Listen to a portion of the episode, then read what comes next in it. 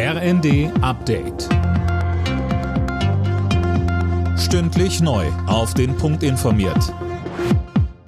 Ich bin Anna Löwer. Guten Tag. Die Protestaktionen gegen die AfD und Rechtsextremismus nehmen weiter zu. Heute werden zu Demos etwa in Leipzig, Cottbus, München und Berlin tausende Menschen erwartet. Aufgerufen dazu haben viele Vereine, Verbände und Organisationen. Der Konfliktforscher Janis Grimm von der FU Berlin sagte uns. Grundsätzlich ist es erstmal wichtig zu zeigen natürlich, dass rechten Akteuren nicht die Straßen überlassen sind. Ja, ähm, es gab ja jetzt mehrere Jahre, wo man das Gefühl hatte, dass mit Ausnahme der Klimabewegung eigentlich fast nur noch Rechte marschieren bei Demonstrationen. Und die aktuellen Demonstrationen zeigen eben, nee, das ist nicht unbedingt der Fall.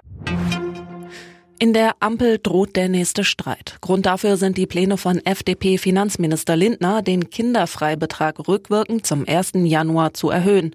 Mehr von Sönke Röhling. Rein rechnerisch profitieren vom Lindner-Plan nur Besserverdiener mit einem Familieneinkommen jenseits der 100.000 Euro Marke. Dafür gibt's nun heftige Kritik vom Koalitionspartner SPD. Parteichef Klingbeil sagte der Bild am Sonntag, diese Entlastung sei ungerecht. Gerade die arbeitende Mitte, also diejenigen, die jeden Tag aufstehen, ihr Einkommen hart arbeiten und sich nebenbei um ihre Kinder, die Nachbarn und den Verein kümmern, sollten entlastet werden. Die Wagenknecht-Partei könnte bei einer Bundestagswahl aktuell mit sieben Prozent der Stimmen rechnen. Und offenbar gräbt sie nicht der AfD das Wasser ab. Im Wahltrend der Bild am Sonntag bleiben die Rechtsaußen stabil bei 22 Prozent. SPD und Grüne liegen bei 13, die Union bei 30 Prozent.